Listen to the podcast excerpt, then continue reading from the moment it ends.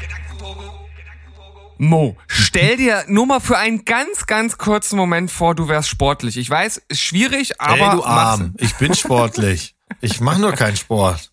Ach so, okay. Großer das Unterschied. Das ist deine Meinung. Kriegst äh, Hassrede. Das heißt Wenn du jetzt aber so gut wärst, dass du bei den Olympischen Spielen teilnehmen könntest, in welcher Disziplin würdest du gerne antreten? Jetzt muss ich erst mal überlegen, was sind denn mittlerweile alles olympische Disziplinen? Ja gut, es gibt natürlich die Klassiker, ne? Also ich, die ganze Leichtathletik, Schwimmen, ja, Turnen, ja. ne, sowas. Mm, mm. Also ich war immer schon ein Stickler für Leichtathletik. Ich mochte das immer. Das habe ich früher wirklich gerne geguckt. Leichtathletik mochte ich, mochte ich gerne. Und da mag ich zum Beispiel, da bin ich sehr simpel. Ich stehe auf den 100 Meter Lauf. Ui, und mm. den würde ich dann gewinnen. Geil.